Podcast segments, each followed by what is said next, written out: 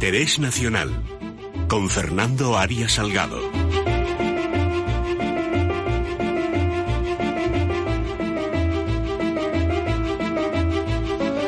Don Fernando Arias Salgado, querido amigo, ¿qué tal está usted? Don Luis, muy bien, muchas gracias. Bueno, la semana pasada le emplacé a usted a comentar con nuestros oyentes qué demonios está pasando entre Grecia y Turquía, porque hablaba usted, con toda la razón, de clima prebélico.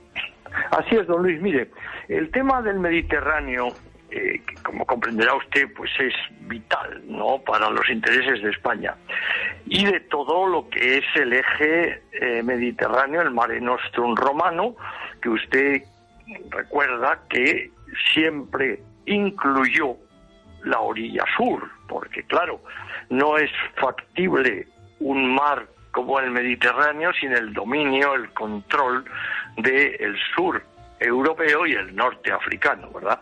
Y así pues el Imperio Romano hasta el Imperio Bizantino, fíjese usted, en 1453 llegan los otomanos e invaden otra vez Europa por el sur y llegan hasta Albania, eh, los Balcanes, imagínese usted cómo está todo esto. Bueno, entonces claro, esa historia pesa muchísimo en la definición de los intereses nacionales de los estados que se han ido más o menos formando, con mayor o menor fortuna, en el entorno mediterráneo. Por lo tanto, para España, para España, la solidaridad mediterránea, la relación mediterránea con la Atlántica, que es América, es la historia de España. Y por lo tanto, es básico que el interés nacional de España quede reflejado en lo que hoy es la Unión Europea, porque en el Magreb, que todavía no está en una, fase de integración, está el Islam.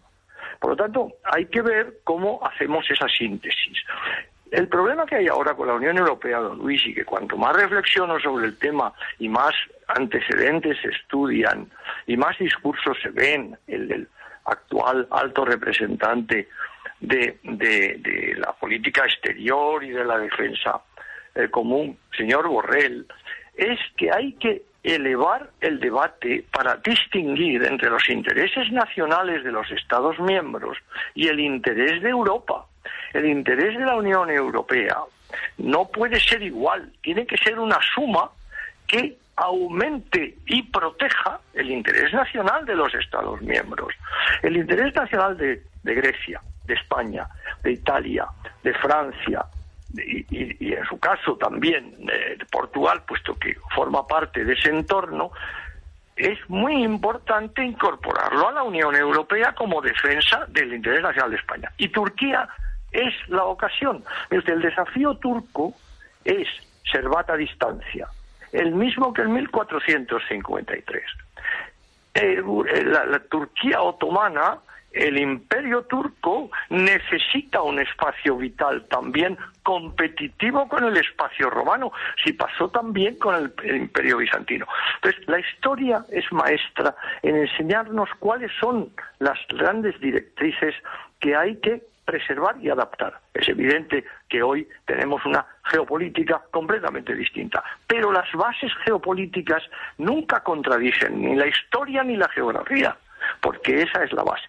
El interés nacional español ahora, en Turquía. Mire usted, nosotros empezamos con la alianza de civilizaciones con el señor Erdogan. Con el señor Zapatero y el señor Erdogan, mire usted cómo está la alianza de civilizaciones en este momento, al borde de la guerra. Claro, es verdad que la OTAN, en su planteamiento estratégico, tenía que haberse adaptado mucho más a los cambios reales que ha habido en Turquía y en otros países miembros, entre ellos Estados Unidos, que ha cambiado totalmente la geopolítica de la zona. Mire usted, está llevando tropas de Alemania a Polonia, con lo cual nos enfrenta a Rusia otra vez.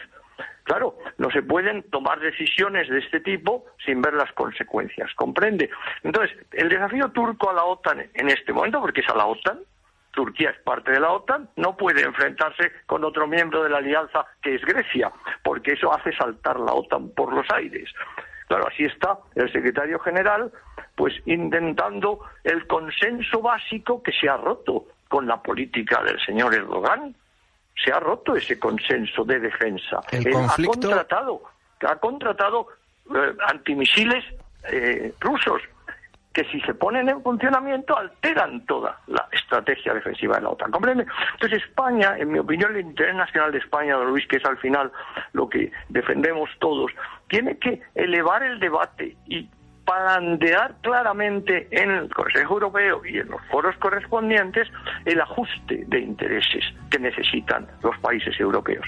Y eso España está en estos momentos con una oportunidad histórica de hacerlo, puesto que presidimos el, la,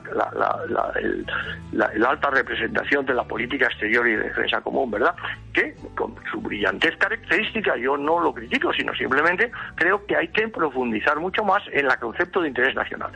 Mire, España tuvo con el tiempo de don Felipe González una idea muy interesante en la Unión Europea, la ciudadanía europea, la ciudadanía romana, fue la que unió el imperio romano la ciudadanía, cibes romanos. Esto es lo que hay que fomentar ahora. El interés de los ciudadanos europeos tiene que venir unido al interés de sus estados, porque si no es muy difícil mantener una cohesión, ¿verdad? Estas son un poco las reflexiones que yo quería trasladarle a usted en este momento en el programa de interés nacional, porque cada vez es más claro que el viejo orden internacional ya no nos sirve. ¿Comprende? Pues don Fernando, le emplazo a seguir comentando en semanas sucesivas la actualidad internacional y su reflejo en el interés nacional. Un abrazo muy fuerte. Pues muchas gracias, don Luis. Muchas gracias.